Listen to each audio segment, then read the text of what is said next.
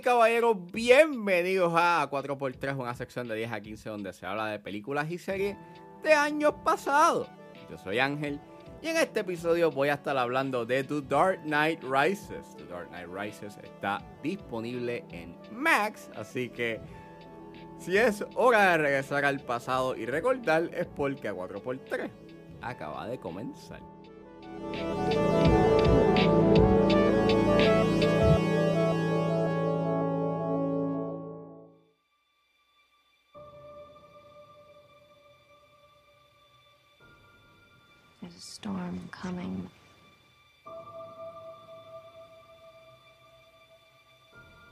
You sound like you're looking forward to it. I'm adaptable. What are you? I'm Gotham's reckoning.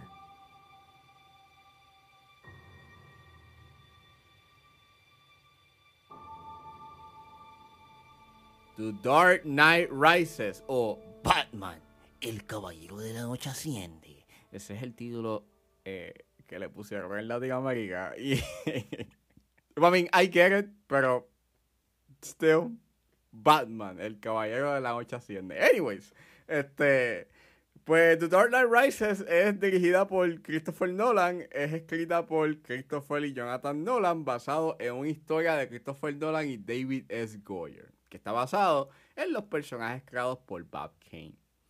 El elenco lo compone Kristen Bale, Tom Hardy, Anne Hathaway, Gary Oldman, Joseph Gordon-Levitt, Marion Cotillard, Morgan Freeman, Michael Caine, Matthew Modine, Bern Gorman y Ben Mendelsohn.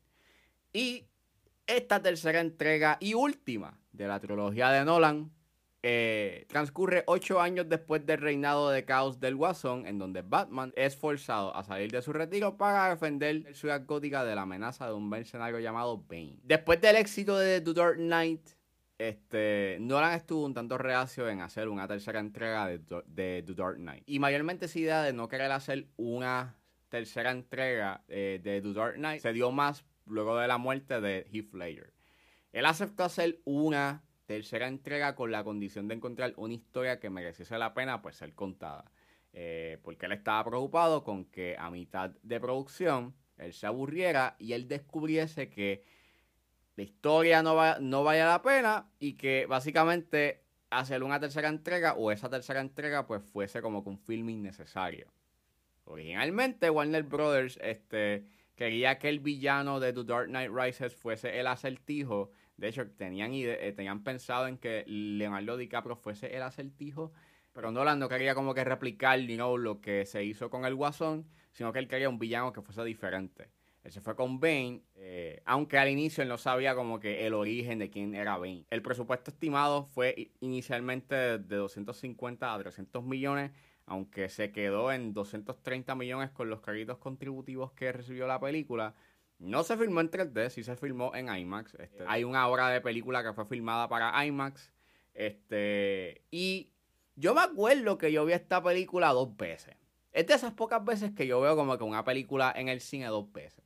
Eh, esto salió en el 2012. Este, y me acuerdo que eh, esa semana que iba a salir The Dark Knight, yo estaba estaba de pasadilla con, pues, con mi familia. Y recuerdo que mi vecino en ese entonces, que en paz descanse, este, eh, él nos invitó a ver The Dark Knight Rises, este, like, bien, bien random. Like, él dijo, Acho, vamos a ver The Dark Knight Rises. Y es como que, ok. Y fuimos como a la última tanda, eso fue un jueves. Y, y nada, vimos The Dark Knight en Plaza Riondo. Eso estaba bien, bien lleno, la fuimos a ver en español, doblado al español. Y, y en verdad, pues, eh, a mí me gustó mucho. O sea, like, a mí me encantó mucho esta película. Yo estaba like, diablo, esta película está brutal. Qué, qué excelente película. El viernes, eh, el día siguiente, este, la fui a ver con mi papá. Y pues nada, este, la fuimos a ver en San Patricio. Eso estaba, obviamente, eso estaba bien lleno. Y pues igual, este, me gustó. Revisitándola, es una película que. Es una buena película. Like, es una buena conclusión satisfactoria a nivel emocional. Esta es la entrada donde pues, Bruce Wayne, Sash Batman, pues asciende de sus miedos. Y básicamente me gusta mucho cómo esta película habla de ese miedo que tiene Bruce Wayne de proseguir con su vida luego de las tragedias que él, que él pasó. Eh, me encanta mucho la interpretación de Bale, pienso que es excelente. Al igual que la de Michael Caine. Michael Caine le dan dos, dos escenas en donde él se tira unos dos discursos que están en bien espectacularmente hechos y son bien emocionales. Este, es un filme que se toma su tiempo. Es un filme en donde no estamos viendo mucho Batman. Es más un filme centrado en Bruce Wayne. Y me gusta mucho eso. Creo que este. Creo que todo el concepto que utilizan de la prisión y de que la prisión es subterránea y que los prisioneros tienen que salir del hoyo para poder, pues, salir, you know, de la prisión. Pienso que es un concepto bien chévere y, y me gusta mucho cómo esa locación eh, y lo de salir del hoyo, you este, y de no y de no utilizar una soga para poder este, salir de la prisión, pues es como esa representación de sus miedos. Es despojarse de ese miedo de fracasar, de fallar y básicamente hacer las cosas. Es una secuencia que está bien lograda. Si hay gente que se queja mucho de esa escena de que diablo dura más de lo necesario. ¿Cuándo es que va a salir Bruce Wayne de la prisión? ¿Cuándo va a salir del hoyo? Y es como que. Sí, o sea, yo lo puedo entender, pero a la misma vez, como que me gusta el concepto de que es como una representación de sus miedos, de él estando estancado y de que tiene que salir, tiene que hacer algo para poder, pues, echar hacia adelante, para poder salvar a su ciudad y, salvarse él mismo. Y me encanta mucho cómo en esta entrega eh, te hacen ver como que Ciudad Gótica como una utopía en cierta forma porque no hay crimen. Me encanta esa dicotomía en que a pesar de que no hay crimen, Gordon todavía piensa en que hay crimen y no, hay, hay, cosas pasando en las calles y esa crisis que él tiene de decir la verdad con lo que sucedió, con, lo que verdaderamente sucedió con Harvey Dent y esa reincorporación que hay a Batman Begins en ese aspecto de mira cómo estamos ahora y aún así los personajes están en crisis con, eso del tema del miedo y, y las clases sociales, que es algo que se habla un poco en Batman Begins, pues me gusta mucho esa reincorporación. No me gusta el hecho en cómo Bane utiliza el concepto de las clases sociales y, y cómo de manera implícita como que la película se tiende a inclinar a una tangente en pro a la clase alta en vez de la clase media. Aunque Maybe es que la estoy sobreanalizando. Yo puedo entenderle que todo el concepto de el plan de Bane se basa en causar caos, en dejar claro que la gente que se supone que mantiene el orden en la ciudad, you que, y como el Estado, you que se supone que sea un, ente de orden y que se basa en reglas, como al final del día, eh, eh, como ellos distorsionan sus reglas y son y hacen actos moralmente y éticamente cuestionables para poder llevar a cabo un buen acto de bien que es lo que sucede pues con The Dark Knight. Pero, no sé, siento que al final como que eh, eh, el mensaje que, que lanza es un tanto en pro a la clase alta. Y es como, no sé, me, me, estuvo medio raro, me estuvo annoying un poco eh, mientras veía y mientras estaba viendo esta vez este, la película. Sí diría que hay sus conveniencias, porque sí las hay como por ejemplo, ¿cómo es que Bruce Wayne llegó a la ciudad gótica? Si gótica los puentes están, you know, derribados, excepto uno. Bueno, me imagino que voy a pensar que él caminó por hielo, pero aún así es como que diablo. Al igual que es una película que se siente que hay muchas cosas pasando. Hay, muchos personajes nuevos en esta entrega que, le tienden a dar un mínimo desarrollo a estos personajes y pues te ponen esta, estos actores you know, que tú conoces, que son famosos, que son, que son buenos actores, que pues nada, tú simpatizas más con estos personajes porque pues a mí tienes una Anne Hathaway o tienes a un Joseph Gordon-Levitt este, haciendo estos personajes que verdaderamente por los personajes en sí. Este, aunque no te puedo negar que a mí me gusta mucho la personificación de Catwoman que hace Anne Hathaway. Me encanta mucho su diseño de personaje y pues, no sé, encuentro cool el hecho en que las gafas que ella utiliza, ella cuando se sube las gafas a la cabeza parecen dos orejas de, parecen orejas de gato. Like. Yo sé que puede, ser bien estúpido, pero, o sea, puede ser estúpido, pero en verdad. Eh, no sé, es un diseño clever para mí. Y la revelación de que Miranda Tate es este la hija de Ra's al Ghul, pues está cool. De hecho, eh, hace mucho sentido como que dentro de la narrativa, más bien al final hace sentido como que unas cosas que suceden en la narrativa de que cuando descubren a Gordon y pues toda la cosa, pues este hace sentido de por qué los secuaces de Bane descubren, you know, toda la operación que tenía Gordon, porque pues este, pues, Talia al Ghul, pues era mala también. So, makes sense. Eso sí, me, molestó un poco en cómo la muerte de Talia al Ghul está un tanto mal actuada. Como que tenía que necesitar otro take. Porque en verdad la manera en cómo ella fallece, entre comillas, es como. Ay, eso, eso, that's bad. En verdad eso está bien mal actuado. Pero anyways, este. Me encanta mucho Bane como villano, eh, aunque eso sí. Aquí nace otro problema que tiene este las películas de Nolan eh, de ahora en adelante y es este la mezcla de audio. Eh, si ustedes han visto The Dark Rises, ustedes saben de que Bane pues tiene una máscara y la máscara de él pues hace que hace que su voz pues se escuche bien muffled y hasta mecánica en punto. Este, y en esta película hay momentos en donde la mezcla de sonido, en, cuando se refiere a los diálogos, como que tú no logras entender bien que lo que están diciendo los personajes.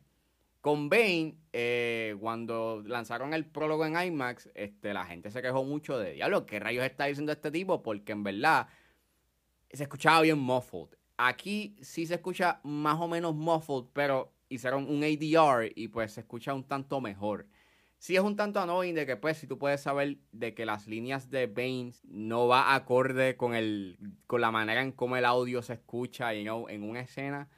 Pero, pues, vamos, o sea, o era eso, o era, you know, escuchar... Y, vamos, por dos horas y 45 que dura esta película y no poder escuchar bien lo que dice el malo, está...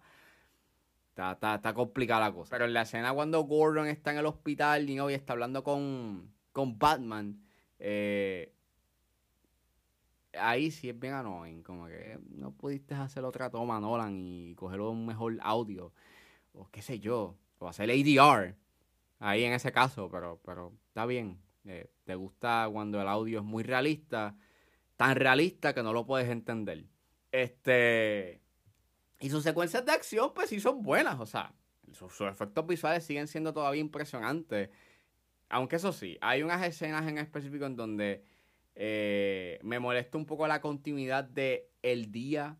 Este. Eso mayormente en la escena cuando se da la persecución fuera del, del Stock Exchange. Este me molesta un poco como, la, como en esa escena anochece bastante rápido me vi, estoy aquí nitpicking, pero en verdad me, me, me molesta un poco. Y en la escena cuando eh, van a sacar a, este, a los policías de, eh, del túnel, uno de los secuaces de Bane, eh, se supone que Batman le da un impacto y él caiga. Y tú puedes ver claramente que, no están que él no recibió un impacto y aún así se está cayendo. Y es como...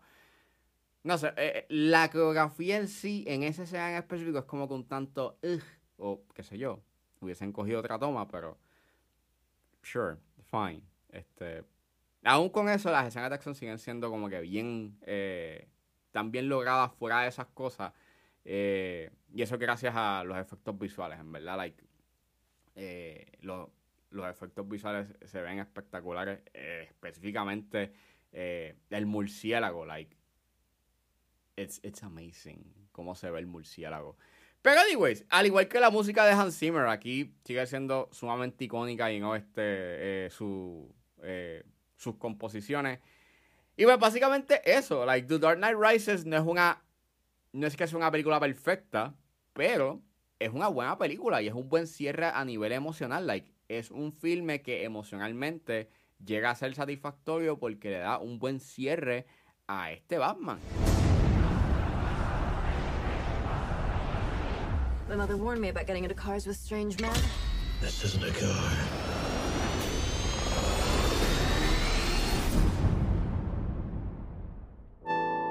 Bueno, eso fue todo en este episodio de A4x3. Espero que les haya gustado. Suscríbanse a mis redes sociales. Estoy en Facebook, Twitter e Instagram, Recuerden suscribirse a mi Patreon con un solo dólar. Pueden suscribirse a la plataforma y escuchar antes de su estreno los episodios de 10 a 15 y a 4x3. Me pueden buscar en la plataforma como Ángel Serrano o simplemente escriban patreon.com slash 10 a 15. Recuerden suscribirse a mi Substack, me pueden encontrar en la plataforma como 10 a 15 con Ángel Serrano o escriban www.10a15.substack.com y allí podrán leer mis reseñas escritas como también columnas de opinión donde hablo sobre lo que está pasando en la industria del cine. Si están en la disposición de ayudar a la calidad de este podcast, pueden donarme mensualmente a través de Anchor Support desde 99 centavos hasta 9.99. Pero si están en busca de hacer una donación de una sola vez, pueden donarme a través de PayPal como Ángeles PR. También me pueden ayudar con sencillamente compartiendo los episodios en las redes sociales. Y no importa la ayuda que ustedes decidan hacer, yo voy a estar inmensamente agradecido. Los links a todas estas opciones están disponibles en la descripción de este episodio. Me pueden buscar en su proveedor de podcast favorito como 10 a 15 con Ángel Serrano. Gracias por escucharme. Recuerden suscribirse y nos vemos en la próxima.